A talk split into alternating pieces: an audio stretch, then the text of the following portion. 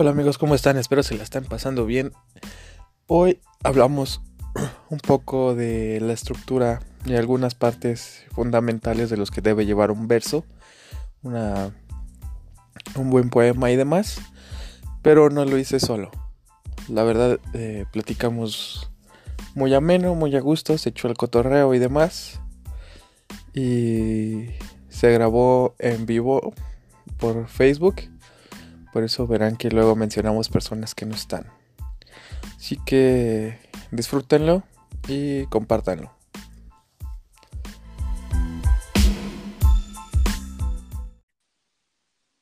Ahí está. ¿Qué bolas, Pawis? Eh, hola. ¿Chido o leve? No, se escucha, se escucha bien, Nick. ¿Cómo estás? Pues bien, sufriendo un poco la cuarentena. Eh, tratando de calmarme en mis adentros, pero bien. ¿Y tú? ¿Por qué, ¿Por qué calmar tus adentros? ¿Te la estás pasando algo eh, muy encerrada o algo así? O, Pues fíjate que yo creo que esta es una gran prueba para todos nosotros. Creo que el convivir todo el tiempo con contigo mismo, el estar encerrado con tu familia, es una gran prueba, ¿no? Sí. Y más, más, para nosotros que pues normalmente ni estamos en nuestras casas o, estamos en la mañana y la noche y ya. Sí, ya nada más llegamos a comer, a saludar de vez en cuando, a ver si me encuentro a mi mamá o a mi papá en la noche, pero más allá de eso, no. Entonces, ahorita pasar mucho tiempo, sí, es muy extraño. Hasta los perritos lo resienten. Sí, pues sí, acá este, yo tengo dos perritos y pues están este, todo el tiempo con nosotros. Sí, lo de, sí los dejamos afuera para un rato, para que se acostumbren a cuando no estemos y no, se, no sientan que ese, ese cambio tan brusco de cuando ya nos empecemos a ir otra vez todo el día. Sí, ya sé, yo también he pensado en hacer eh, un poco gradual ese cambio, porque yo me la paso todo el tiempo aquí en mi casa. De vez en cuando salgo a comprar los alimentos, pero realmente todo el tiempo estoy aquí, entonces mi perrita todo el tiempo está pegada junto a mí. Entonces, a ver si no lo sufre. Ay, ojalá no, porque sí, son bien lindos. Sí. pues como para estar ahí, que estén todos tristes, pues no. Pero pero bueno, empezando o entrando en tema, una vez después de esta breve charla que es como cotidiana de cuarentena, de no, pues tú qué hiciste. Sí, se vale, se vale. que... Se vale, sí, sí se vale. Este, pues tal cual vamos a empezar con esa parte de construir, de cómo se construye, por qué se construye, o por qué, o cómo es que llegamos a esta parte de los versos, de un escrito, sí, claro. de una novela y demás. Y justamente por esa razón tengo aquí a la buena Pawis, que pues, sabe más que yo, muchísimo más que yo. Y, ¿has, ¿Has tenido alguna, algunos cursos o algo así? Fíjate que sí, que eh, bueno, en realidad nunca había estado tan interesada por la literatura y todo, todo lo que conlleva hasta este, hasta esta etapa de mi vida. Pero eh, he, he asistido a cursos, he asistido a algún curso de este de narrativa de creación literaria y también de apreciación poética.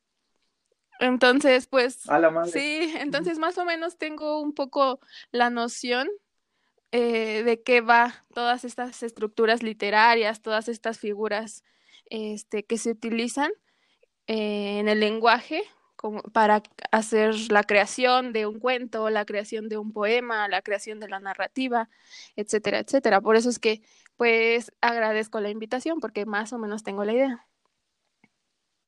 Bien, entonces, y por ejemplo, en ese, en el curso de apreciación eh, poética, pues, ¿qué ves o, o, qué es lo que le tienes que apreciar? Sí. Porque, pues, normalmente, o yo creo que ahorita a muchos, no, mejor dicho, a muy pocos les gusta la poesía y la siguen y la leen y la y la practican porque, pues, sí, sí, sí. no sé, hasta donde, hasta donde yo he visto tiene como una está como catalogada como aburrida o algo así. Entonces, no sé. Fíjate que eh, la poesía en sí, la buena poesía es muy compleja. La está estructurada de una manera verdaderamente compleja. Se compone de versos, de estrofas, de rimas, de métricas. Entonces, en el curso, bueno, no fue como tal un curso, fue unas pláticas, unas nueve sesiones donde nosotros analizábamos, en, bueno, yo en mi caso, o el profesor, analizaba en específico la, la poesía de Octavio Paz. Entonces, eh, se centraba muchas veces en ver cuál era la esencia de la poesía de Octavio Paz, ¿no? Él mencionaba que era una poesía pues bastante existencialista, él era una persona que hacía notar muchísimo la parte de la soledad. Entonces, mm, hay poetas que se centran en distintos temas. En el caso de Paz, pues era el existencialismo, la soledad, etcétera. Eh, también muchas veces veíamos eh, la historia detrás del poema, porque no olvidemos que el contexto histórico de una novela o de un poema incluso es muy importante para la apreciación del mismo. Sí, oye, ahorita, ahorita que dices de, Octavio Paz, pues encaja mucho justamente en, volvemos a lo mismo, siempre recae en lo mismo de la cuarentena. O sea, porque es el, es el momento como exacto de preguntarnos justamente esta parte del existencialismo de eh, ¿por, qué existimos? Eh, ¿Existimos para qué? O, realmente existimos? Sí, claro. Entonces, yo creo que es. Entonces, ahorita puedes Yo creo que es una pregunta que cualquier ser humano con un poco de conciencia debe de hacerse en su vida. ¿Sabes? Es como ese, esa cosquillita que cualquier ser humano debe de tener en su vida. El qué es la existencia, qué hago aquí, qué significa existir, y si realmente esto que creo que es existencia es algo verídico, ¿sí me entiendes? Algo comprobable. Sí, justamente eh, una vez estaba escribiendo algo, creo que fue el que leí con el Kevs, y fue justamente porque me estaba preguntando ese, ese desmadre, porque no, no, es, es una cosa tan incomprensible eh, y tan, ¿cómo se diría? No, es que es un tema universal, de verdad, grandes autores eh, siempre se han centrado en el tema del existencialismo, grandes filósofos, grandes mentes científicos se han centrado en, esa, cuestión, en la existencia. Y pues espero ahorita la bandita que nos esté escuchando y que nos que me está viendo a mí ahí mi, mi carita, pues también se, nos, nos, nos compartan cómo ha sido su, su, experiencia en esta parte del existencialismo, que tal cual es como, es una corriente filosófica que considera la, cuestión fundamental de la existencia del ser humano, eh, justamente como lo decíamos ahorita, si es que existimos o no. Entonces, si ustedes se lo han preguntado, pues sería bueno que nos lo compartan. Bueno, entonces tú, tú tomaste por lo menos estos cursos. Yo al Chile no, no, no he cursado ni madres, o sea, yo solo de, lo que he visto y, ya. De, por ejemplo, este que mencionabas de las métricas, eh, me he estado fijando mucho en, el rap, en el porque, bueno, te vas dando cuenta de la métrica que usan, el número de sílabas, que riman, con, la, que riman con la misma sílaba tónica, o que hilan la, última palabra de un verso con la del final. Sí, claro. Pues fíjate, mira, yo creo que la métrica en el caso del rap es fundamental, porque al final de cuentas la métrica es ese ritmo que llevan los versos, ¿no? O cómo es que el autor eh, hace esta combinación de versos para eh, conseguir determinado ritmo. Eh, y el ritmo, desde mi punto de vista, se traduce como la emoción que le impongas o que le impregnes al texto. Ese es para mí el ritmo. Entonces, sí, la métrica es bastante importante en el rap y en la poesía. Es incluso yo creo que el, mm, no lo sé, un 50% del éxito de, del rap o de la poesía. Pues es que, es que como yo lo veo, ahí me corregirás si estoy mal, es lo que le da ese, ese sentimiento al verso que, que, se está, que se está diciendo, porque justamente tienes que ver dónde van a ir cayendo las palabras y con qué intensidad, ¿no? O, esto ya es como otra cosilla. sí, no, es, no, sí es eso, es como te digo, el ritmo que lleva o la similitud sonora que existe entre el verso o mm, el sonido de la palabra, la emoción que quieres dar. Entonces sí, es, es eso que, que acabas de decir. Porque, por ejemplo, ahorita yo he estado escuchando mucho últimamente a Proof, no sé si lo conozcas, y a KCO. No, fíjate que casi no me gusta el rap. ¿No? ¿Por qué? No, no, mm, Sacrilegio. como que no es, no lo sé, y he tenido mucho acercamiento con personas que escriben rap y hacen rap y cantan rap, pero pues me parece un poco mm, rudo desde mi punto de vista, ¿sabes? Eh, me gusta, a mí la, para mí la música es algo relajante y el rap no me relaja, a mí. Te, Pero te activa, te pone, activa. te, prende. Sí, sí, hace, hace, hace que mi cerebro se ponga a trabajar, entonces eso es muy cansado para Uy, mí. sí. Sí, eso sí es cierto. Ahorita, eh, en estos últimos años, no años, no, meses, que justamente he estado en este, metiéndome un poquito más en este género, Sí, este sí te hace pensar mucho, tanto por eh, la, el contexto justamente histórico que, que lleva y sí, todas claro. estas fi- figuras literarias que usa, porque tienes que, primero, tienes que agarrar el, el ritmo, ¿no? Ya después le entiendes qué es lo que te está diciendo y después lo tienes que transformar a, a lo que realmente quiere o lo que realmente el, el autor quiere decirnos. Sí, Y sí, sí. eso justamente va relacionado otra vez ya con la, con la poesía, por ejemplo. Sí, Entonces, eh, se necesita muchísima habilidad en el lenguaje y otra vez lo menciono en la métrica para componer una, una buena canción de rap. Entonces no cualquiera ¿cómo? tiene esa habilidad, sinceramente. No, pues no. Por ejemplo, ¿qué, qué, qué nos podrías platicar acerca de la métrica? Eh, ¿qué es? ¿Cómo se compone? ¿Cómo, cómo es que va? Pues mira, en cuanto a la métrica, yo creo que eh, la métrica es la manera en que se envuelve la rima. Entonces, la métrica es el ritmo de los versos, pero pues eh, la rima es realmente eh, lo importante también, porque esta, esta rima va a ser el sonido de las palabras que tenga al final cada verso. Entonces, pues al final de cuentas la métrica envuelve a la rima o la rima envuelve a la métrica, están totalmente correlacionados. Entonces, si una no existe, la otra tampoco puede existir, aunque no es lo mismo, claro. Si una no existe, la otra no puede existir. Sí, sí, sí, están muy Eso, relacionados.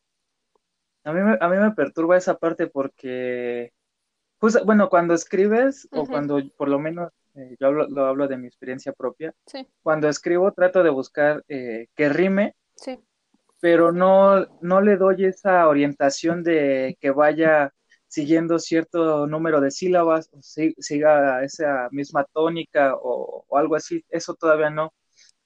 Es Entonces, que, no, es que no lo entonces estás ya, confundiendo los conceptos, porque si estás buscando que rime, pues al final de cuentas la rima te va a conducir a la métrica, ¿sí me entiendes? O sea, si al final de tu verso, porque recordemos, bueno, tal vez deberemos de empezar por decir qué es un verso, ¿no? Porque tal vez no ver, muy claro. O sea, los versos es mm, la manera en que está constituida las oraciones, o, o es una frase corta, por así decirlo. ¿Sí me entiendes? En un como el poema, arreglo de, ajá, no, en un poema el verso es una línea, la línea de palabras, ¿sí? Una estrofa es el conjunto de versos. Entonces, pues bueno, ahí, desde ahí partimos. Entonces, ah, ya entiendo, como la unidad, como una unidad estructural fundamental, ¿no? Algo sí, así. sí, sí. Muchas veces, alguna vez escuché que, por ejemplo, el verso es la división micro de, de un poema. Y en el caso de las estrofas es la división macro del poema, porque un verso va a ser la línea o el conjunto de palabras eh, en oración, ¿sí me entiendes? Y la, y sí, la, ¿cómo se dice? Y la estrofa va a ser el conjunto de versos. de Ajá. versos. Entonces, pues bueno, Ah, pues, en el caso de la rima, como te digo, si estás buscando eh, rima en tus textos, pues muchas veces buscas que la última palabra de ese verso eh, concuerde con, la, con el otro verso y concuerde con el último verso y así. Esa es la rima. Entonces, por eso es que te digo que no es posible que haya rima sin métrica o métrica sin rima. ah, la madre. No, pues nunca me había fijado en eso.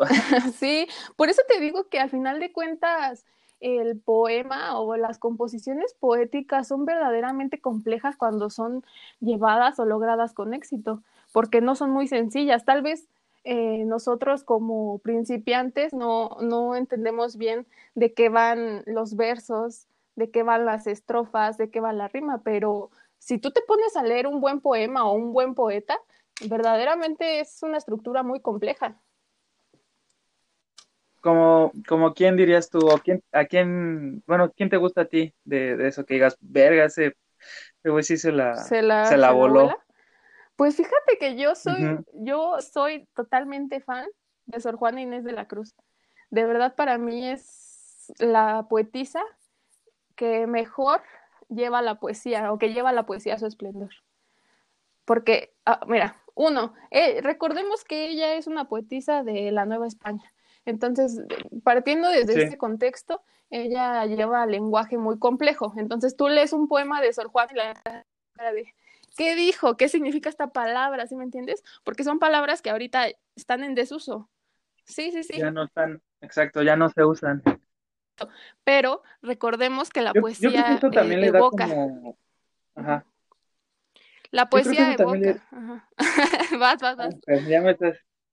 Ya se me olvidó. Ah, sí, yo creo que eso también le da como una especie de, de, de plus a todos estos tipos de versos porque utiliza palabras que actualmente ya están en desuso y pues por lo menos para mí son, ¿cómo se diría? Pues me llama la atención el por qué usó esa palabra y cómo es que llegó a saber que, que existió y la acomodó en, en un, en un, en, un verso, vaya. Sí, es, es todo un trabajo. Yo creo que el trabajo del escritor o del poeta inicia desde, la, desde el momento en que él agarra un libro y se pone a leer, porque desde mi punto de vista la única manera de hacerse de un lenguaje vasto, de un lenguaje eh, extenso es tomando los libros, leyendo y chingándole a leer no hay otra manera. Entonces, el trabajo de Sor Juana empezó desde que ella tomó los libros de su biblioteca, se documentó, se puso a leer y fue como le nació la inspiración, empezó a escribir y como te decía, que la poesía evoca muchas imágenes.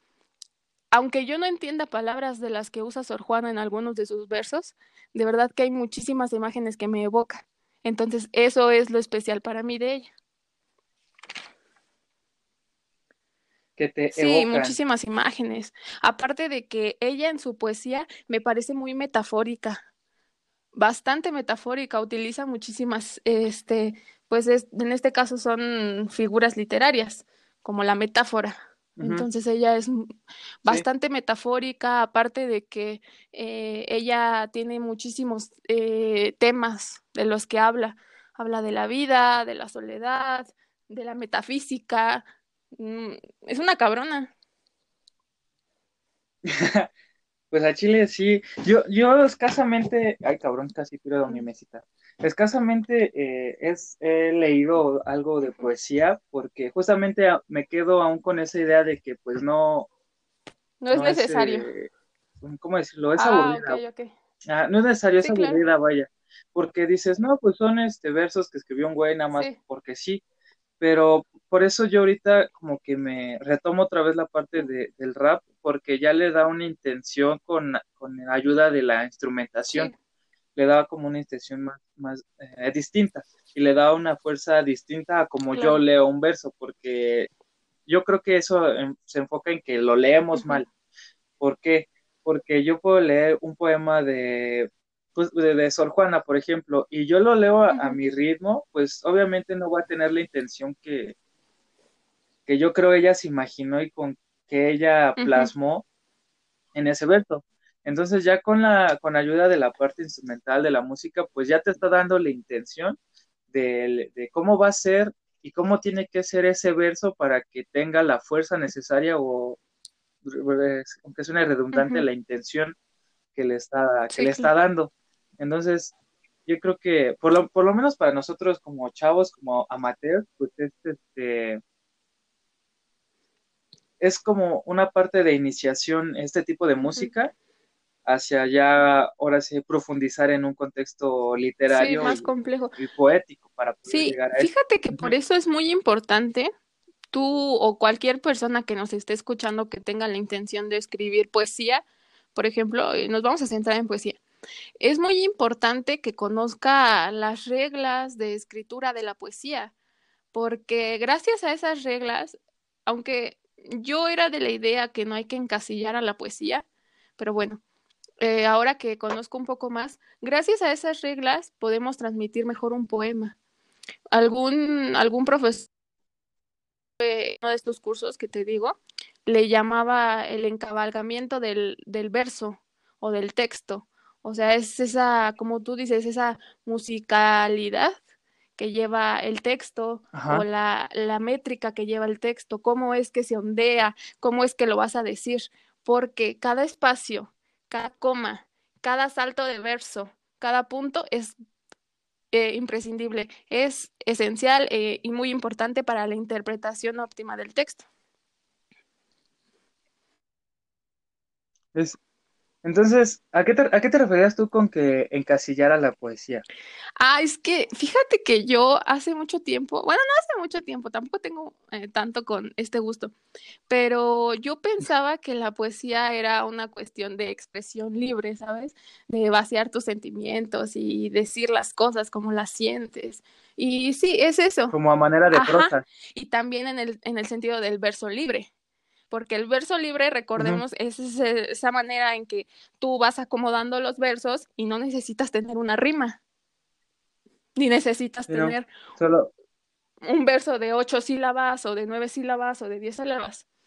Entonces, yo pensaba que la poesía era eso, era libertad en la hora de escritura pero me, me, he dado cuenta que siguiendo un poco las reglas se vuelve un ejercicio bastante peculiar y se vuelve una poesía más compleja. Entonces ahí está la diferencia. un, ejercicio mental, ¿no? Porque justamente recaemos en lo mismo, buscar la manera de expresar algo que sientes, pero aún no lo puedes plasmar y encontrar las palabras eh, correctas para poderlas unir y que realmente reflejen lo que tú estás sintiendo, lo que tú estás pensando y que lo haga que cobren un sentido, porque en sí una palabra por sí sola, pues es eso, una palabra y qué y qué, pero ya una vez unida de una manera específica, con un sustantivo específico, con un verbo específico, ya ya cobra de sentido. Entonces, es esa habilidad de unir las palabras y de darles un sentido. Y más allá de eso, más allá de eso, eh, transmitir ese sentimiento. Porque fácilmente podemos escribir cualquier mm, verso y puede que para nosotros tenga mucho sentido y esté bien estructurado, pero, ajá, pero alguien más lo lee y va a decir, ¿y esto qué chingados es? ¿Sí me entiendes? Sí, eso, esto no significa nada, esto es como, son igual eh, palabras al aire que puso ahí. Sí, eh, entonces por eso es que vuelvo a retomar lo que dije al principio. La estructura poética bien lograda es bastante compleja. ¿Qué, qué dirías tú que se necesita, eh, retomando claramente el ritmo, la métrica y demás, para poder formar una, una estructura poética bien? O que digas, ah, pues esta está aceptable? Mm, pues yo en lo que me fijaría muchísimo es en... así como que la vas a criticar. ¿Tiene esto, claro. tiene esto? Es en el sentido de la, o sea, en qué tanto sentido tiene eso que está diciendo. Y la, un poco la rima, un poco, porque muchas veces puedes encontrar poemas en verso libre y son una bomba, son buenísimos ¿no? Eh, entonces la rima, pues no, no, para mí no, no, no es un papel o no juega un papel muy importante, pero para mí que un poema sea una bomba es eso, que, que tenga sentido, que tenga sentido las palabras que, que están conectadas.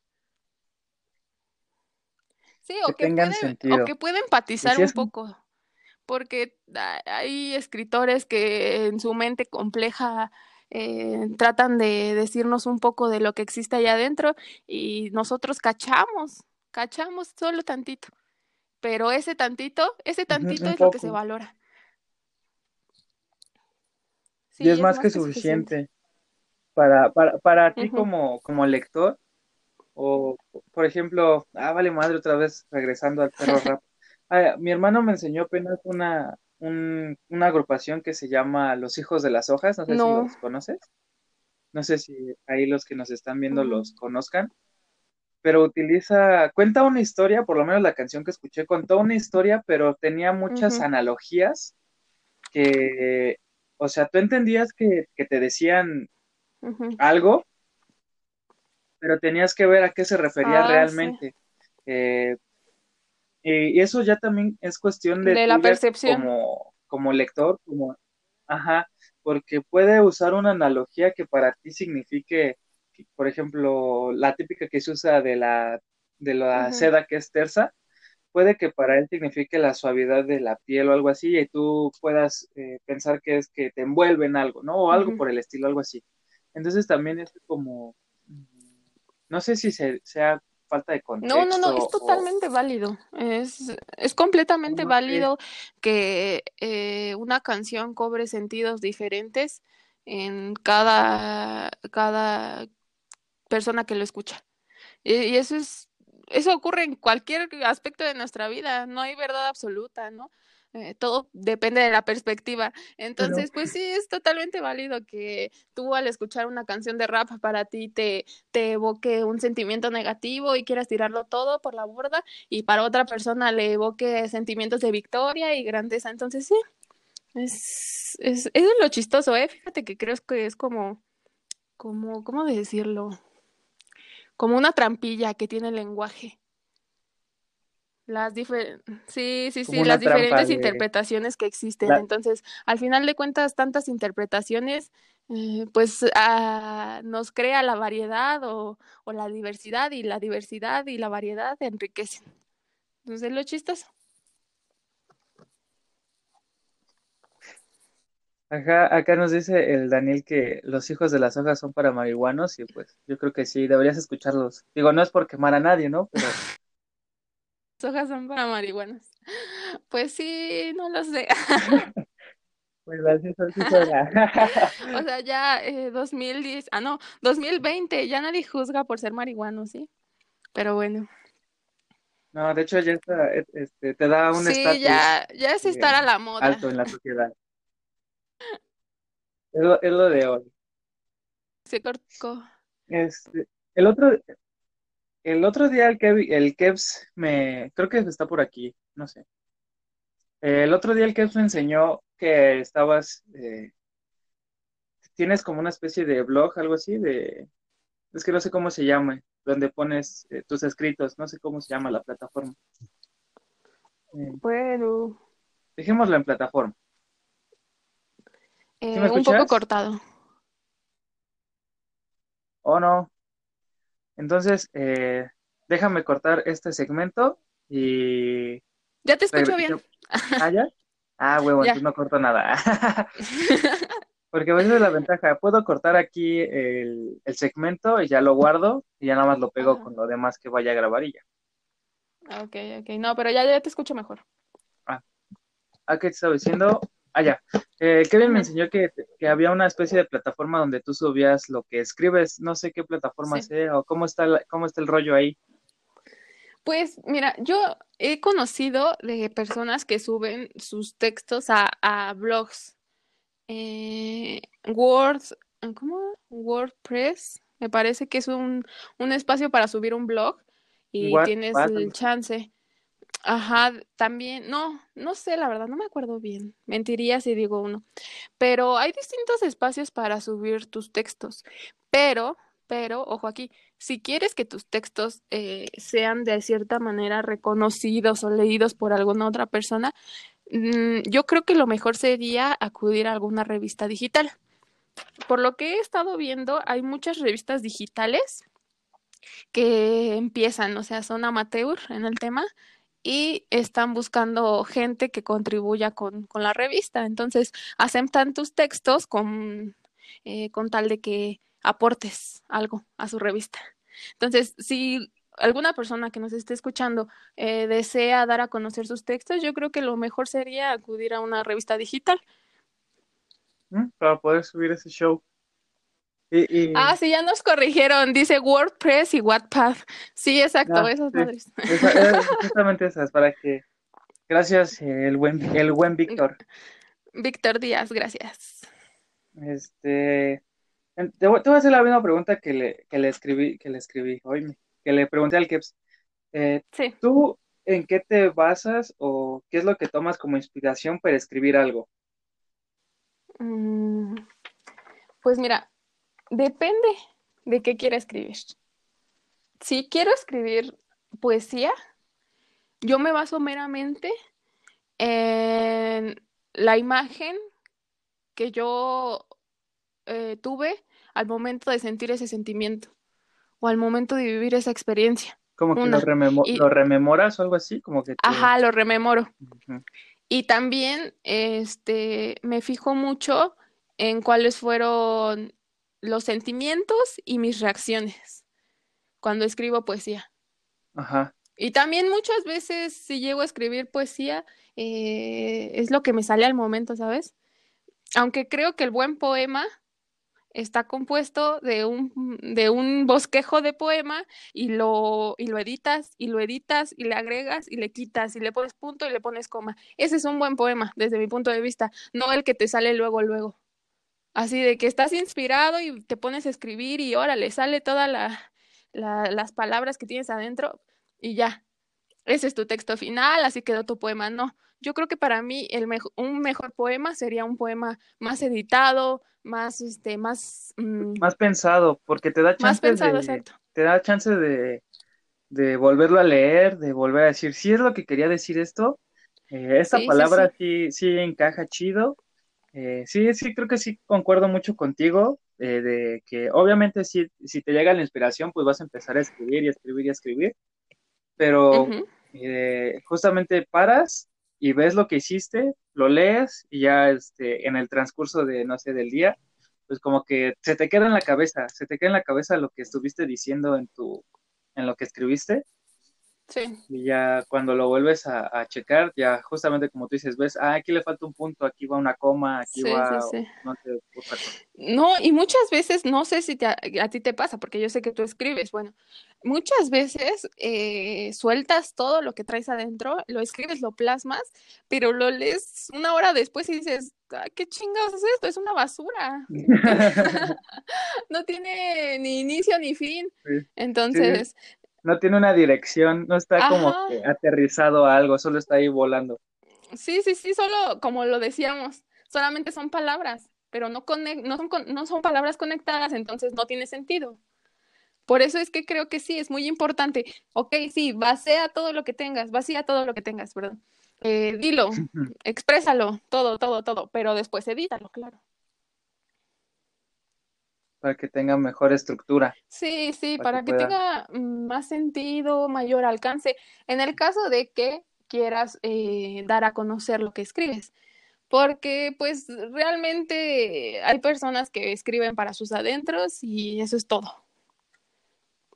Y ya se queda guardado, sí, también. Sí, sí, sí. Yo en realidad, eh, bueno, pues muy pocas personas saben que escribo no publico nada, no digo nada, porque muchas veces, uh, tal vez respondiendo a la pregunta que me decías, de por... Ah, no, no me la preguntaste, ¿verdad? ¿Por qué escribo? Ah, pero te la dejé fuera de, grabación. Bueno, eh, respondiendo a esa pregunta, es, pues muchas veces es un desahogo, es un ejercicio personal, ¿no? Eh, ver qué tan mal estoy, qué tan bien estoy, y eso es todo. Como una, una manera de, de, construcción y de conocimiento personal, algo así. Sí, sí, claro, porque pues yo creo que a ti también te pasa. Lees tu texto y dices, ah, cabrón, estoy, estoy clavado en esto, tengo este problema. Estoy loco. Estoy, loco. sí, estoy desquiciado. Estoy desquiciado. ¿Qué pedo? ¿Por qué estoy aquí? No mames, se siente extraño. ¿Quién soy? Pero sí, o sea, Pero hay personas que pues escriben eh, con un fin incluso monetario. Hay personas que escriben con un fin de mm, darse a conocer y al final de cuentas, ¿en qué se traduce eso? En mm, pues alimentar un poco tu ego, ¿no? Hey, aquí estoy, yo escribo, yo hago esto. Bueno, desde mi punto de vista, claro. Pero cualquier, cualquier forma o cualquier fin que persigas al escribir, desde mi punto de vista es válido. Bien, entonces. Bien. Qué chido. Sí, pues sí. sí. Ahora sí que tienes toda, toda, toda la razón. Cada quien tiene su, su forma o su, su porqué de hacer las cosas. Y en este caso, por lo menos en este programa, su porqué de escribir algo. Y de, con respecto a, regresamos a cómo armar un, un, un bonito verso. Okay. Eh, pues existen diferentes y muchas figuras literarias, figuras retóricas, sí. que pues al Chile no conocemos, por lo menos yo no. Sí. No las conozco tal cual, sé que, que, existen y sé que tienen, por ejemplo, sé que hay una que tienes que hilar la, la última letra de un, de un verso con la primera de otra o repetirla. Sé que existe, pero no sé cómo se llama, no sé si tiene más reglas o algo así. ¿En figuras literarias? Ajá. Mm. Hay una que se llama, bueno, aquí según yo vine, digo, tengo como un escrito. Se llama, ay, güey, aliteración. Ah, no, esa no es. Se llama. Ah, la madre. Ay, güey, por aquí está. Saludos, Kevo.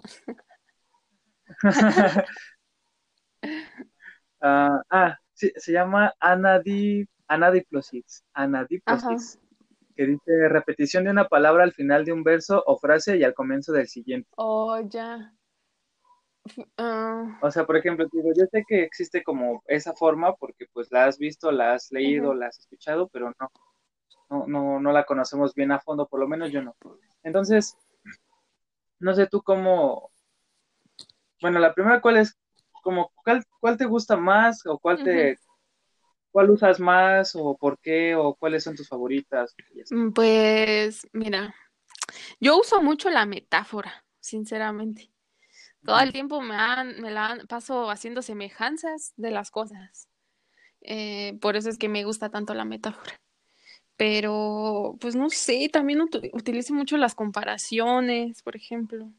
Al final de cuentas, las figuras literarias son como esta ayudadita o este recurso que te proporciona el lenguaje para hacer que tu idea se exprese mejor, ¿no? Y, y que, se, que se vuelva más vasta tu composición. Entonces, pues sí, existen diferentes figuras literarias, la manera en que usas el lenguaje para, para dar a entender un mensaje. De lo que yo me acuerdo de figuras literarias, pues son, como te digo, las metáforas, las comparaciones, o la hipérbole también me acuerdo que existe, que es como esta, que es como esta exageración eh, de las ah, cosas. Ajá como este decir, eh, no lo sé, ¿qué se me ocurre? Mm, el mar no tiene fin y es vasto, punto. Eso es una exageración porque sabemos que el mar tiene fin. Entonces esa sería una hipérbole. Una metáfora trabaja con las semejanzas o analogías de las figuras, por ejemplo. Pero mm, realmente, Ah, también la antítesis, también me acuerdo de figuras literarias en la antítesis, que es como... Esa no sé, no sé cuál es. Pues es realmente como contraponer los significados de dos palabras, ¿no? Mm, no sé a qué se refiere, como que no logro entender. ¿De la antítesis? A ver, déjame ver. Pues sí, estas figuras literarias, como te digo, son, son bastante útiles para enriquecer la, la literatura o la creación eh, literaria, pero sí son bastante complejas. Según yo, existen unas 13 o 14 mm, figuras retóricas, entonces para que las entiendas todas o para que las utilices todas en un texto, en una novela, en un cuento, está cabroncísimo. Ah, mira.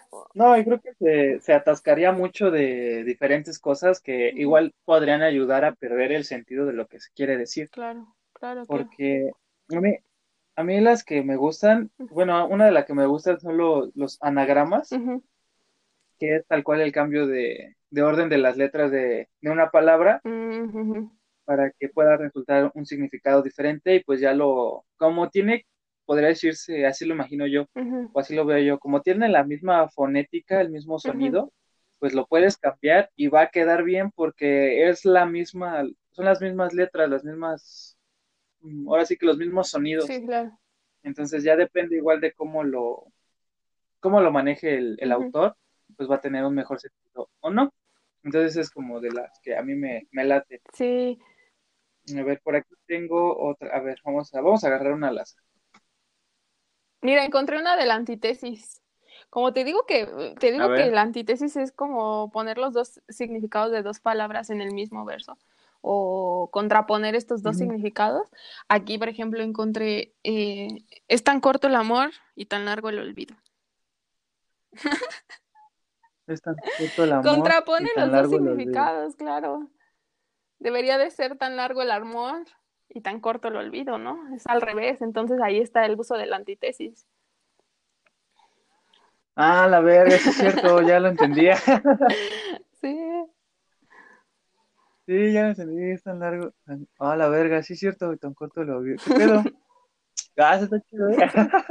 como que una vez que, justamente, volvemos al mismo, una vez que ya como le agarras el, pedo a qué, a qué se refiere eso, ya dices justamente, ah, qué pedo, ya le sí, entendí. Sí, como te digo, de verdad que eh, una buena composición literaria eh, y alguien que realmente la sepa apreciar eh, es una, una bomba para la imaginación, ¿no? Es que sí, ese es un problema, no sabemos apreciarlas, no sabemos mm, eh, ¿Pero qué crees que se debe, Nick? Que no sabemos apreciar todo este tipo de recursos literarios o de, de escritos. Pues yo creo que pues yo creo que una de las partes fundamentales es, como siempre, el contexto socioeconómico e histórico, porque pues lo tenemos que delimitar aquí a México. México, pues, de falta es un país que no tiene niveles de, educación altos.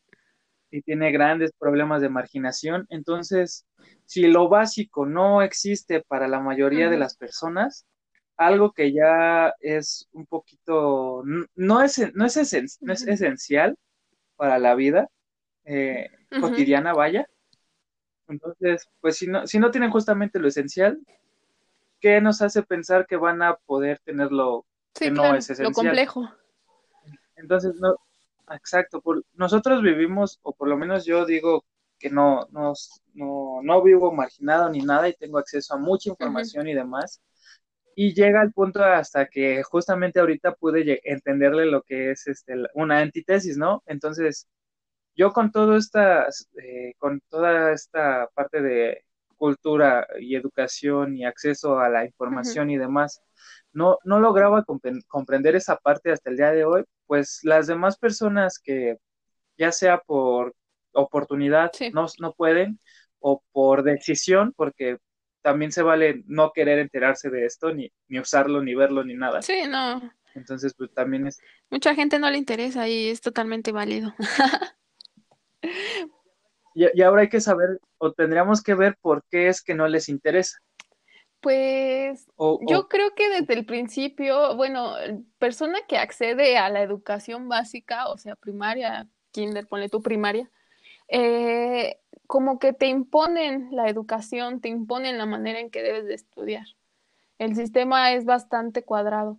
Entonces, esto te, como que te orilla a odiar la lectura o teoría, a decir, es que yo no lo quiero hacer porque a mí me fuerzan a hacerlo en el salón de clases y fuera de eso, pues a mí ya no me interesa porque, ¿por qué me tienen que forzar? Entonces yo creo que el sistema es tan cuadrado, tan estricto, que nos orilla a no querer saber nada de la escuela fuera de ello, ¿no? O a no querer investigar más, más allá de lo que nos enseñan en el, en el salón de clases. Entonces, sí tiene una parte, una parte de culpa a la persona, que no se abre el conocimiento, que no leemos más, pero también creo que también tiene parte del sistema educativo, a como yo lo veo. Pues, pues sí, yo creo que sí, también tienes razón, porque como a los niños se les obliga a que tienen que leer, se, les, se les vuelve una obligación más que un gusto, pues obviamente a nadie nos gusta hacer algo obligado. Entonces, pues, si te están obligando a leer cosas sencillas, pues obviamente te vas a sentir más obligado o se te va a quitar las ganas de leer algo complejo. más eh, estructurado. A ver, los que, los que nos están pues, viendo, ¿qué opinen? ¿Qué piensan? Porque... A ver, sí, ¿por qué? ¿Por qué creen que no nos gusta leer? sí, porque ustedes por qué creen que no nos gusta leer? No, no, pues sí, como Fíjate sociedad. que, sí, sí, Porque, sí, no, pues, no no leemos. El no mexicano en promedio lee un libro, dos libros en su, en su año. Entonces, eso es, no sé. Yo, a mí me gusta la lectura, eh, pero porque mi papá me lo inculcaba. Pero yo creo que si mi padre nunca eh, no se hubiera interesado en ese aspecto eh, de mi vida de inculcarme la lectura, yo creo que a estas alturas de mi vida yo no agarraría un libro, sinceramente. Pero, ah, Pues sí, justamente no- nosotros que estamos en este entorno, pues por lo menos yo, como he mencionado a lo largo de toda esta temporada, eh, apenas estoy empezando con este, con este gusto de sí, leer, de escribir y demás. Y pues yo me tardo muchísimo, muchísimo en acabar un libro, muchísimo. Yo creo que leo uno al Sí, mes, si no es que más. Si no es que me llevo más tiempo leer, a leerlo. Así sean este, 700 hojas o así sean eh, sí. 300 o algo así. Me tardo muchísimo. Y pues es algo que se va subsanando claramente con, con esta, con esta cuestión. Y, pero también creo que se tiene, o hay, tenemos que encontrar como nuestro Sí, autor es lo que que te iba a decir. nos, que nos guíe, que nos dé la, esa que diga, ah, no mames, esto sí me gustó muchísimo. Por ejemplo, yo creo que a mí el autor que, que me incentivó más a leer fue el buen Julio Verne, ujú, seguido de ahí fue John Nesbo, que me, me los prestó mi hermano sus, sus libros. Este, leí dos, dos seguidos de ese güey y fue, fue, fue totalmente otro, otro rollo, otra onda, otra, no sé, no sé, como que te hacía pensar demasiado y decías, ah, no, no, no comprendes cómo es que puedes pensar y puedes imaginarte tantas Sí, claro. cosas. La evocación de las Entonces, imágenes. cada quien tiene que encontrar, ajá, sí, Sí, justamente, bueno, es que con escritores de la talla de Julio Verne, eh, sí es una introducción a la lectura bastante eh, óptima o bastante vasta. De verdad que, por ejemplo, yo alguna vez le preguntaba, porque pude tener una entrevista con un escritor, entonces yo le decía que yo estaba interesada en introducirme más, por ejemplo, al cuento, a la novela, pero de autores que son realmente conocidos o de autores buenísimos. Entonces él muchas veces eh, me, me recomendó, por ejemplo, a Chekhov, ¿no? A Kurt Hampson.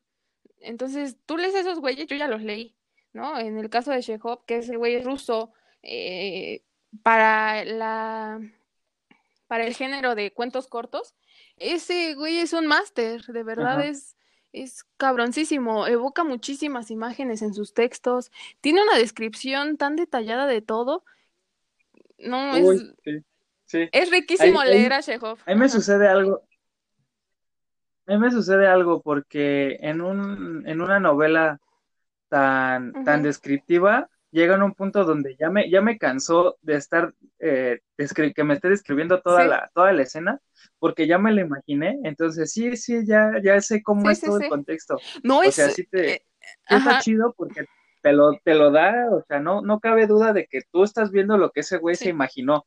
Pero sí llega una parte donde digo, chale, ya mejor dime qué sucede con ese güey sí, te tiene, te tiene a la Y por deriva, ¿no? ejemplo, ajá, Es que sí, sí, es un es un eh, ejercicio bastante dinámico la lectura. Entonces cansa el cerebro, quieras o no, sí se cansa el cerebro. Aquí está la, la buena Kate nos dice, a mí lo que me funciona es que leo un libro a la vez para que en cuanto me canso de leer uno, Ah, me pongo a leer otro y sí, así sí, le sí, sí. adelanto a todos. Yo también Va, comparto esa técnica contigo, Karen. La verdad es que yo también soy de leer tres libros o dos libros, ponle tú, al mismo tiempo. Abandono un mes uno, pero en ese mes que no estuve leyendo el otro, estoy leyendo ese, ese otro, ese dos. Entonces sí es, y al final de ah, cuentas te llevas, te llevas muchos libros o te llevas tres libros en pocos meses. Entonces también es válido y funcional ese método. A ver, aquí dice, porque estamos acostumbrados a consumir ideas ligeras, cuya asimilación no implica esfuerzo, eh, ser, ser meros espectadores, somos adictos a los placeres Sí, inmediatos. Ah, sí, pues sí, sí. ¿qué Yo opinas de esto? sí lo creo. Creo que nos gusta lo fácil, lo inmediato. porque entre mayor esfuerzo o sí, mayor esfuerzo llevemos en las cosas que hacemos, pues como que más flojera o un reto mayor, con mayor dificultad nos representa. Entonces eso es como que, no, no lo voy a hacer. Es mayor desgaste, no quiero, muchas gracias. Entonces sí, estoy totalmente de acuerdo con el comentario de Eli. Sí. Sí, yo también creo que sí estamos muy acostumbrados a lo voy a eh, citar textualmente, a consumir ideas ligeras, porque es lo que nos tiene acostumbrados. Eh, volvemos a, un poquito a lo que decíamos anteriormente. Hay, hay versos que te hacen pensar tanto y hay lecturas que te hacen eh, pensar tanto en cosas que no sabías por qué no las habías pensado, vaya. Y, y, eso se ve porque justamente tenemos un contexto general que todo, ah, pues ah, los chistes son básicos, ¿no? Por ejemplo, en la comedia, que es de lo que más se consume aquí, de lo que yo consumo más, es este, hay una comedia, una comedia que es tan simple que pues no, no te, no te tienes que esforzar para, para comprenderla, no tienes que hacer una agilidad mental, vaya. Entonces, cuando, cuando te topas con algo que sí te requiere, sí te exige una agilidad mental un poquito más allá de, lo, de lo ligero, como lo dice él, ajá, pues ya es cuando empiezas a tener como un, ay, no, porque no lo entiendo, o ay, vale verga, o cosas sí, así. Sí, sí, fíjate que incluso a mí me pasa, me pasa cuando yo quiero, por ejemplo, te pones a leer a, vuelvo a mencionar a Chekhov, este güey eh, utiliza el lenguaje de una manera muy dinámica.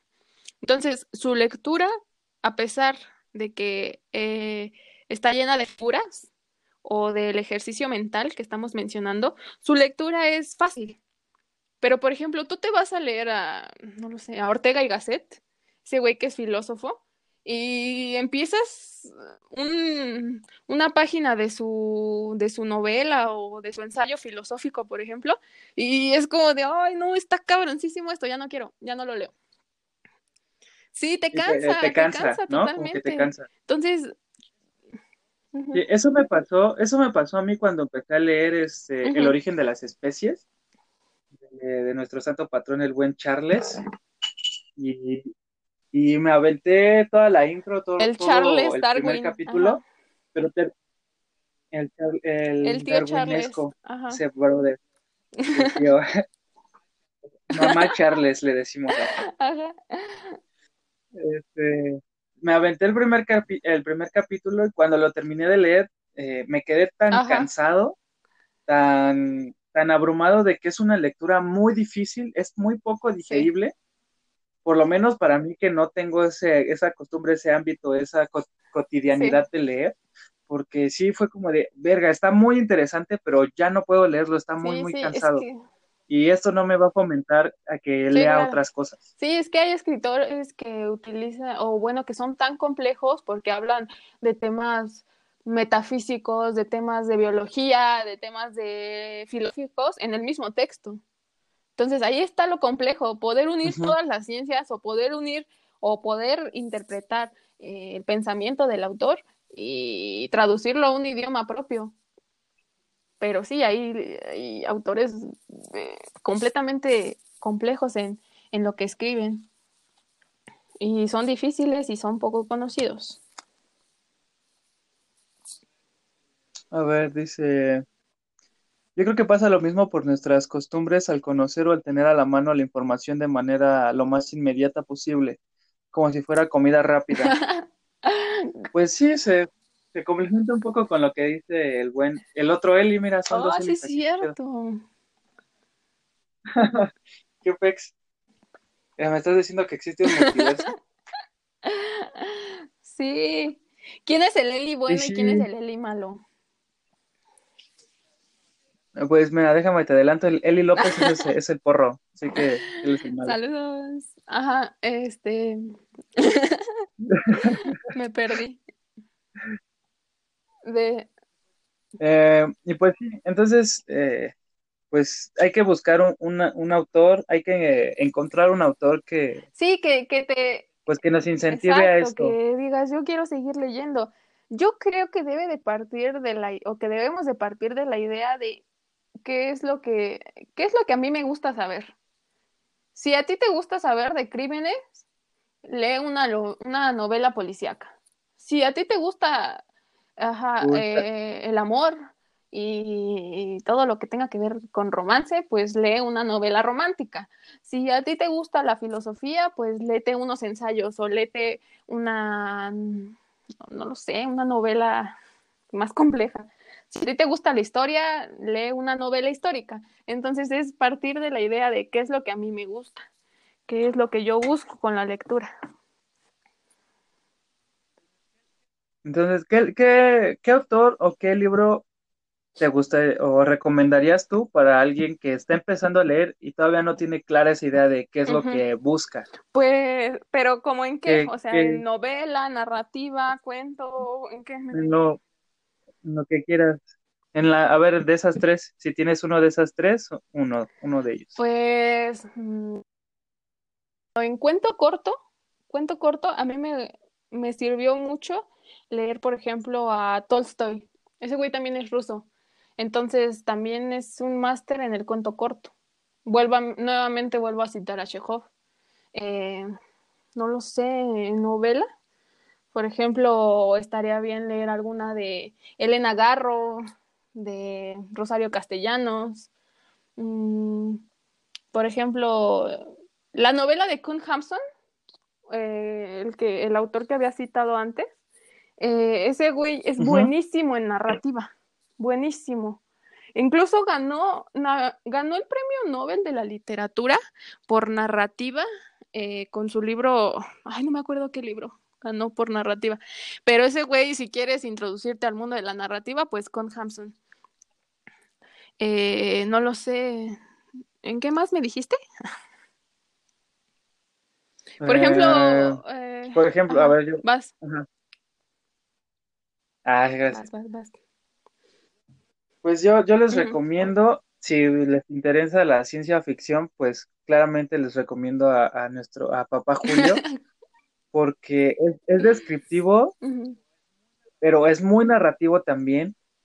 Y si te gusta la ciencia, pues se va a fundamentar muchísimo en, en, en temas y en ámbitos científicos y se va a estar muy, muy, muy apegado a ellos, o sea, muchísimo. Eh, tiene su parte, yo creo que es un, un 50-50 tal cual, si no es que un 60-40 de ciencia ficción. Fíjate que yo en, en, el, en, el, género de ciencia ficción no, no, tengo ni la más mínima idea, ¿eh? Casi no leo ciencia ficción, no sé por qué no me gusta casi. ¿Qué, qué te gusta más? Realismo realismo y me gusta mucho. Ahorita, eh, bueno, en esta cuarentena he estado incursionando mucho en el cuento corto y he encontrado... Eh, Como los de Sí, también, ¿eh? También qué bueno que lo recuerdas.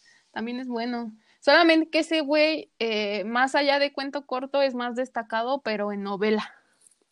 En novela. En novela, yo solo he leído sus cuentos cortos y Sí, sí están muy buenos. Está, hay uno que se llama La Penitenciaría. Y ese, por ejemplo, ese es muy, muy descriptivo. Es este de una habla de una máquina de tortura y la describe y describe todo el proceso y el contexto de una manera pues muy, muy, muy interesante, que justamente es que te quedas de, no, ¿y, qué pasa después? ¿Y qué pasa después? ¿Y qué le dijo? ¿Y qué va a pasar? Y así. Sí, fíjate que ahorita que mencionas eso de que es muy descriptivo, eh, creo que el buen cuento, desde mi punto de vista, aparte de ser descriptivo, es que transmite un mensaje específico. ¿Sí me entiendes? Porque, bueno, yo recuerdo, por ejemplo, en algún, en el curso de narrativa avanzada, que el profesor se enfocaba mucho en decir que al momento de escribir narrativa o de un cuento o de una novela era muy importante eh, tener algunas preguntas base o clave al momento de, hacer tu escrito, que era como, ¿qué, tema quiero tratar? ¿Qué, eh, ¿Qué quiero narrar o qué quiero decir? ¿Qué historia quiero contar? Y cómo voy a abordar el conflicto. Y también era muy importante concentrarse en el sentimiento que querías transmitir.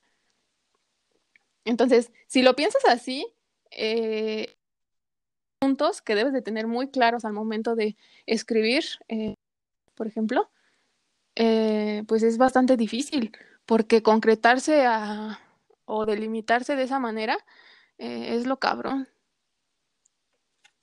Yo, yo he intentado escribir eh, cuentos cortos y me baso en esas preguntas y es, es muy, es muy difícil, sí, es difícil. Entonces sí, la... Pues es que sí, tener, una línea, ahora sí que, ¿cómo se, cómo se diría? Eh, el sistema nervioso central de tu, de tu texto, pues tiene que estar bien, bien estructurado, porque si no volvemos a lo bien definido, bien definido. Sí, porque puedes estar poniendo muchísimas oraciones y puedes estar describiendo de la mejor manera, pero la descripción en sí, pues de qué te va a servir, ¿no? Si no tienes en claro cuál va a ser el mensaje que quieres dar. Mm, ah, bueno, fíjate, recomiendo, ahorita que me acuerdo, de Tolstoy, eh, un cuento que se llama Karma. Ese cuento es el claro ejemplo de que se quiere transmitir una idea, eh, una idea en este caso filosófica del escritor, y a través de un cuento la transmite de una manera óptima. Sí, creo que sí se llama. Sí, se llama Karma. Entonces, esa se los recomiendo para quien, lo, quien nos esté escuchando. Ah, Va, sí, yo, yo creo que sí lo voy a leer. Aquí, ajá, vas.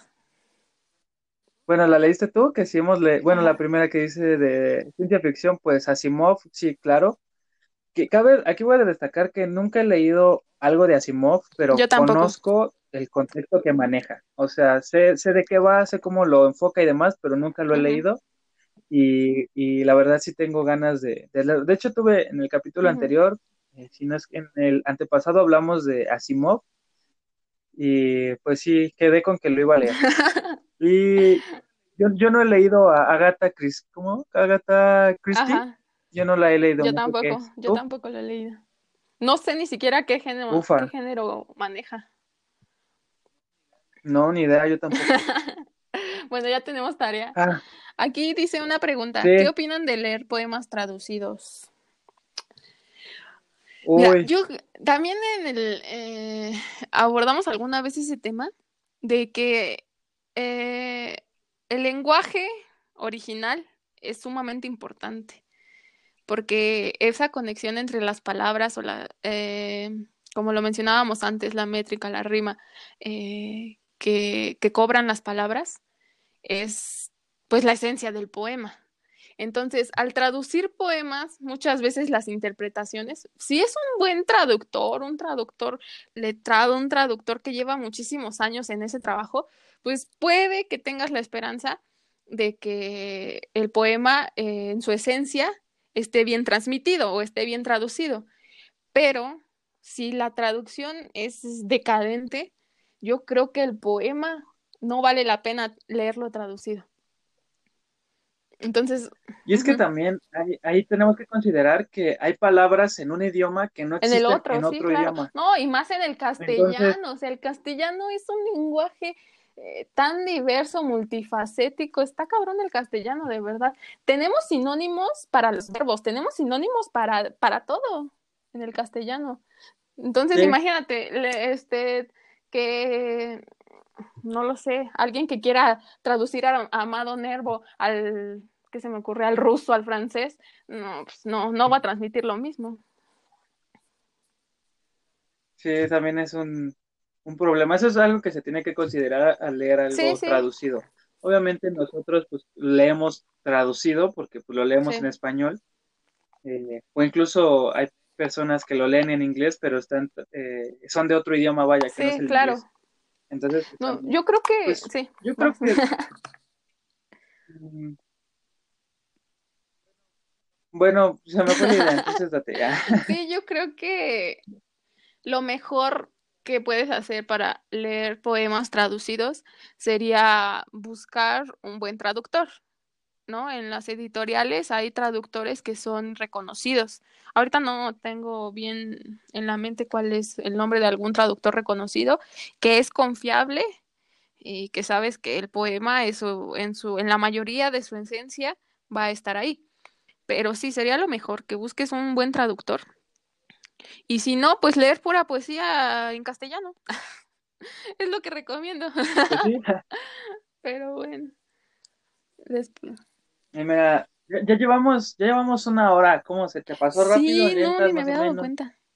Una hora cuatro. Sí, una horita. Entonces, eh, no sé, eh, fuera del aire, entre comillas, porque pues esto no es un programa ni nada. Este, te, te pregunté si, o si querías leer algo de lo que has escrito. ¿Cómo ves, Jalas con él? Este. Sí, dices que no, no hay problema. No, bueno, sí. Fíjate que nunca lo he hecho, solamente una vez he recitado en público. Solo una vez. Yo sé que aquí no, o sea, no es como que vaya a recitar, porque no estoy parada, no me están viendo. Pero, pues sí, puedo leer algún, alguno de mis textos ya, eh, para que no, no, te sientas ultrajada o solita, pues es el mismo trato que con el Kevo. La misma apuesta, si tú lees uno, yo leo Si tú das, yo doy.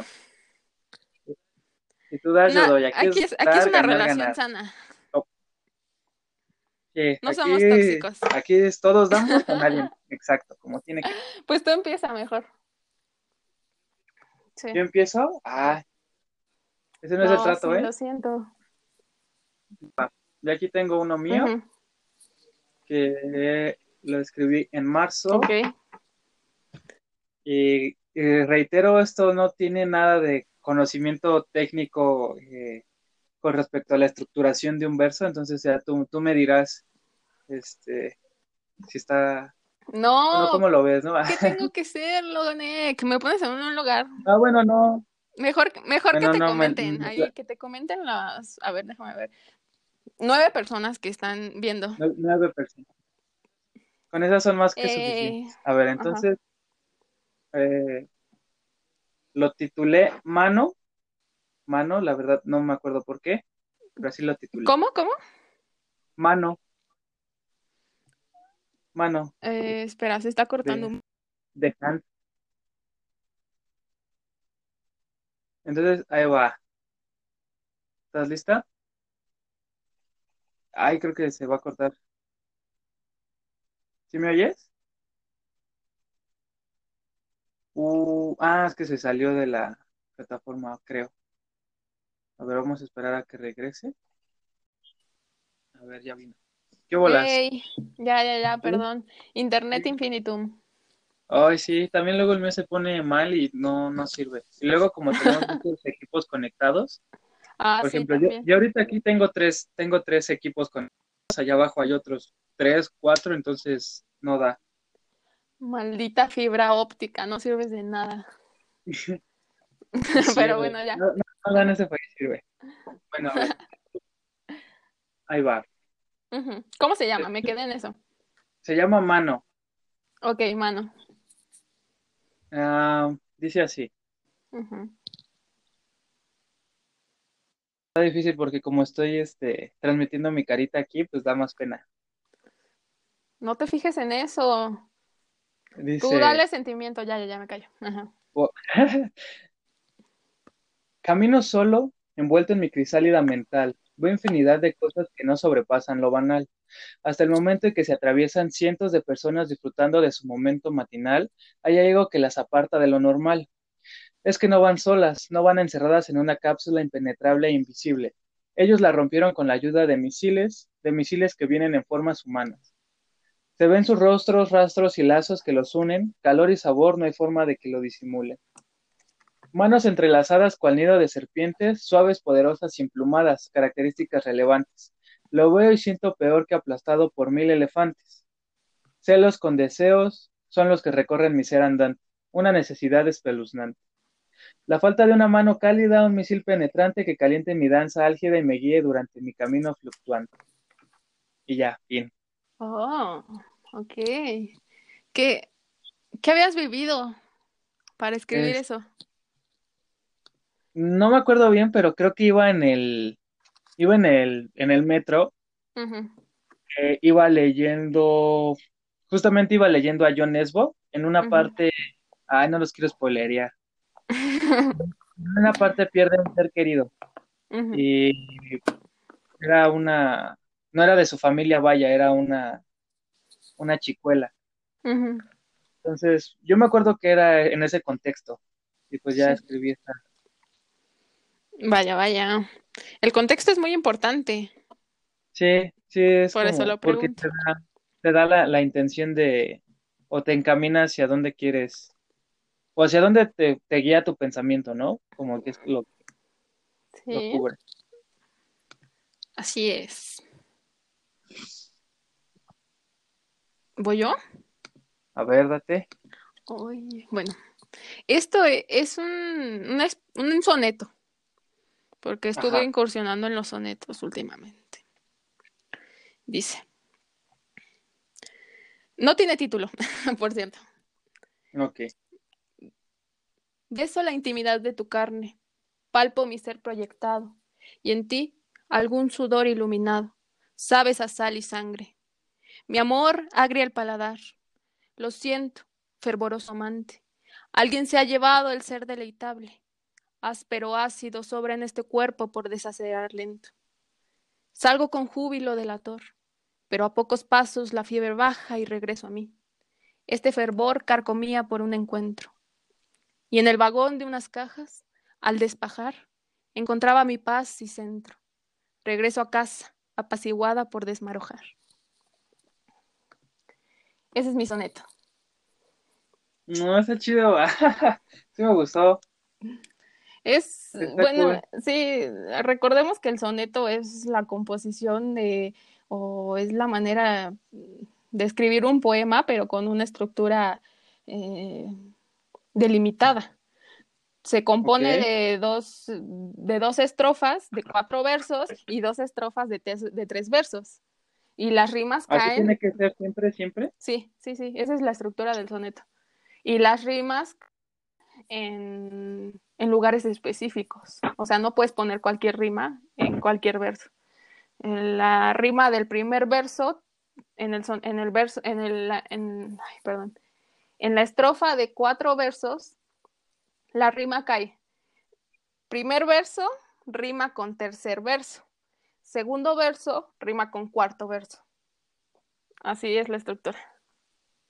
Órale, justamente te iba a preguntar en qué, en qué consistía un soneto, pero ya me leíste la mente. Ay, el Kevin. Pero sí, sí me gustó. Yo, yo les recomiendo cuando, si volvemos a leer cosas así a los que nos estén escuchando, uh -huh. que lo hagan con los ojos cerrados, así lo hice yo, porque como que te, te, te penetra más. Sí, claro. Eh, esa, bueno, pues a ver, ahora a ver, en este otro. caso el soneto. A ver, lee otro? otro y cierro los ojos. a ver, ay, es que apagué la computadora. Espera, deja que vuelva a aprender. Mientras tanto, a ver, platícanos el contexto de ese. Ver, ah, mi contexto. Bueno, mmm, sí. en realidad este soneto nació de, de una vez que salí con un chico. Y pues no sé, yo realmente me sentía muy abrumada por esa salida. Me sentía conflictuada. Eh, sentía que de nada iba a servir que yo estuviera con él, ¿sabes? Como que eché todo mi tiempo a perder. Entonces, por eso es que yo trato de evocar que de nada sirve haber estado con él. Por eso digo que mi amor agria el paladar. Eh, le pido disculpas porque siento que no vamos a llegar a nada. y también, por ejemplo, hablo de, del metro, porque iba en el metro también. En el metro nacen buenas historias. Entonces, sí, también... como que el metro, el metro, es parte esencial de nosotros. Sí, sí, sí, claro, como buen chilango, porque somos chilangos, quieras o no, somos chilangos. Entonces, pues sí, es, es eso, es la, la manera en que yo encontré para expresarme, de decirle a esta persona, pues no, no vamos a llegar a nada, discúlpame, pero al final de cuentas que me di, me di cuenta de que iba a estar bien también, ¿sabes? Que no pasaba nada. Y pues ya. ¿Y Vas, se lo, vas, te lo diste o o te lo quedaste para ti? Ah, no, no, o sea, es una persona anónima, ni siquiera sabe que escribí este poema, po- este soneto, es un soneto. Entonces, no, no, no, Uy, no sabe nada. uy, uy, uy. Ah, entonces aquí nadie le va a decir. No, pero bueno. Ni sabemos, sabemos quién es, entonces no importa. Vas. A ver, no me acuerdo si este que tengo aquí eh, fue el que leí con Kevin la vez pasada, pero creo que no. Se llama H, bueno, H, entre signos de interrogación, una pregunta, y, y dice así, ¿ya cerraste los ojos? Ya. Bien. Estamos parados en un manto. Es extraño al tacto. No se le ve fin, pero siempre es el mismo acto. Cada puesta en escena aumenta el nivel de aquel putrefacto. Ríos rojizos se forman, espesas mezclas desembocan en bolsos llenos de verdes y amarillos pigmentos. Cubriendo con poder los lamentos, estamos dentro de estos bolsos, sin aire y lo peor es que no somos pocos. Cada vez estamos más sumergidos en sangre, vemos caer cuerpos desde el cielo, azotan y rompen en el suelo cual, cual fruta en vinagre. No sabemos quién está fuera de esto, pero es más frío que el hielo. Es momento de salir, nadie alcanza el cielo. Se queda como un anhelo, es triste, pero cierto. Ok, me, me transmitiste desesperanza. Desesperanza. Sí, no sé si eso querías hacer. Pues es un poco, sí, pero aquí igual iba en el metro, pero aquí estaba enojado yo. Estaba, es- esto es más como, bueno, como yo lo veo, ahora aquí entra la parte de si lo transmití como yo quería. Claro. Este, aquí estaba un tanto enojado y justamente desesperanzado de, de toda esta parte de, ¿cómo se diría? Mm, de lo oprimidos y de lo controlados sociedad, Ujú. que solo y solo quieren dinero y solo se empiezan a crecer eh, de una manera egocentrista y pues nos empiezan a nos empiezan a aplastar, vaya, por el simple hecho de, de su, de su hambre de, de poder. Y pues nosotros como viles mortales, pues no podemos hacer mucho para, para poder salir y pues Sí. ponerle en su madre, ¿no? Porque O se sea, nos estás, nos estás diciendo que nosotros no somos el, no somos el cambio. del cambio. Mm, Pues solos no. Ajá. Ya sé, o sea, yo también me preguntaba muchas veces si yo realmente soy un factor del cambio o solo soy, O es, ajá, solo soy parte de ese proceso. Solo estoy ahí. Pero bueno. Pues bueno. ¿Y también fue en el metro, dijiste? sí, ya sé. es que lo, lo que me ha quitado la cuarentena Ajá. a mí es que yo leo y escribo en el transporte sí, público. es que hay mucho, es que el O sea, traslado a tu casa, a- bueno, de tu casa a la escuela, te quita vida. Es muchísimo Sí. tiempo, entonces sí, tienes que ocuparlo en algo. Aparte, tanto bullicio de la gente, Ajá. tienes que distraerte en algo. Sí.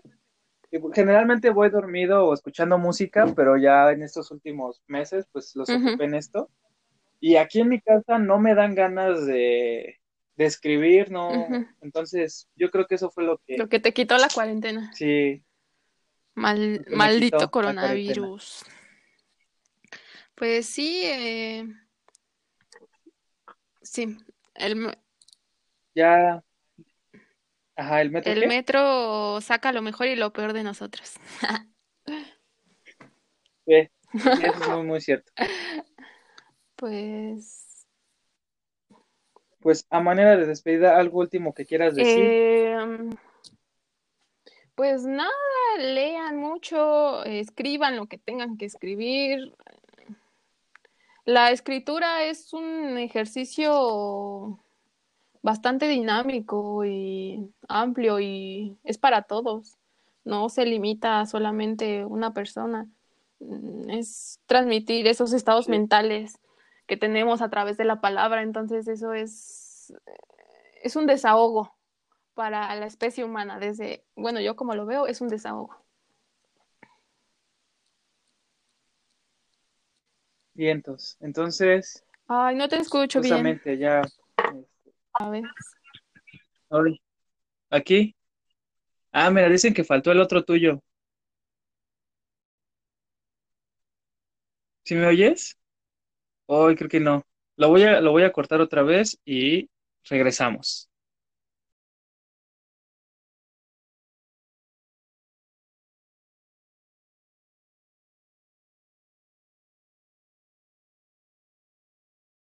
La Pablita, aquí está. ¿Qué bolas? Te volviste Eh. a ir. Ya, perdón, perdón, perdón. Pero no, está bien. Mira, aquí están diciendo el otro tuyo para terminar con esto. Pues, a ver. Yo generalmente, sí, generalmente mi escritura es, eh, bueno, yo lo considero mm, muy melancólica. Entonces, pues no sé si, si logren ver esa melancolía en este que viene. A ver. Se llama, bueno, no les voy a decir el nombre al final. Y dice, Noche de demonios impetuosos, atentos, tomando mi mano para encaminarme a algún infierno, donde las certezas han sido reveladas a mi oído. He visto mi tumba floreada y en invierno. He visto la tierra que me cubrirá el cuerpo, la oscuridad de mis adentros. Noche de puta existencia y sufrimiento, en que el cuerpo pesa más que nunca, en que mis pensamientos me atan a mi tumba. Siendo mi propio final, ahora solo respondo a lo hondo de un dolor que solo yo sé crear. Artesana de mis desgracias, esculpí un pobre bosquejo de una mujer despojada, de un instinto sin reflejos, arrumbada o en trizas. Un recuerdo de lo que solía ser ahora quedó. Me miras y no me reconoces, es que ya no soy quien pretendo. Rozo la voz, estirada. Esta versión no soy yo o aquella. Me desconozco a ratos, ubicándome en reflejos loca y asia, tornado en algo opalescente existente. Abismo pronto por volverse permanente, donde tener fe en la especie me lacera más de lo que puedo sanar. Listo. Se llama Fe lacerante. Fue lacerante. Sí, sí. sí. A mí, a mí me dio más, este, no sé si melancolía, tal vez no la conozco también la melancolía, pero me dio más como, ay, no, es que tampoco es miedo. ah. Pues esto nació de, bueno, yo hace poco, mm, bueno, hace un año más o menos, eh, estuve imposibilitada de caminar por un problema que tuve. Entonces, cada noche que yo pasaba en mi casa era un verdadero infierno, porque era insomnio tras insomnio, tras insomnio, y mi cama era lo único que, en lo único que podía estar, y mi ventana era lo único que podía ver. Entonces, sí, nació de eso de verme irreconocible, de saber que ya no soy quien era, de saber que a partir de eso pues iba a ser otra persona. Entonces, pues sí, eh, de ahí nació. Ah, pues también, igualmente también ese me gustó muchísimo. Está muy padre, qué pedo, está muy chido. Gracias, muchas gracias. Si, si el Kevo y tú se, se agarraran a verso vergazos, ¿quién ganaría? El Kevo, yo respeto mucho a Kevo, de verdad lo considero buen poeta. Es bueno. Sí, es bueno. Saludos, Kevo. Saludos, Kevo. Creo que ya ni está aquí el güey. Sí, pero bueno. digo que todavía está. Ah, bueno, ajá. Entonces ya, pues con esto nos despedimos. Sí, Qué, qué agradable que pudiste platicar aquí conmigo esta, pues casi Ay. hora, hora 20 más o menos. Estuvo, estuvo cool. Sí, me, sí me gustó. Gracias por tomarme en cuenta y pues espero que todos los que nos hayan escuchado hayan ah, eh, encontrado algo para usarlo en sus personas, claro, que piensen en leer algo próximamente, en escribir algo próximamente y pues nada, en plasmar toda la maraña que tienen en la mente en un papel con una pluma o ya sea en un texto digital. En el phone, que es En donde los phone. chavos de hoy escribimos. Sí, ya somos este muy contemporáneos, muy millennials, pero bueno. Muy millennials. Vientos. Entonces, pues gracias nuevamente, Paguis. Saludos. Entonces, besos y aquí termina este capítulo. Adiós.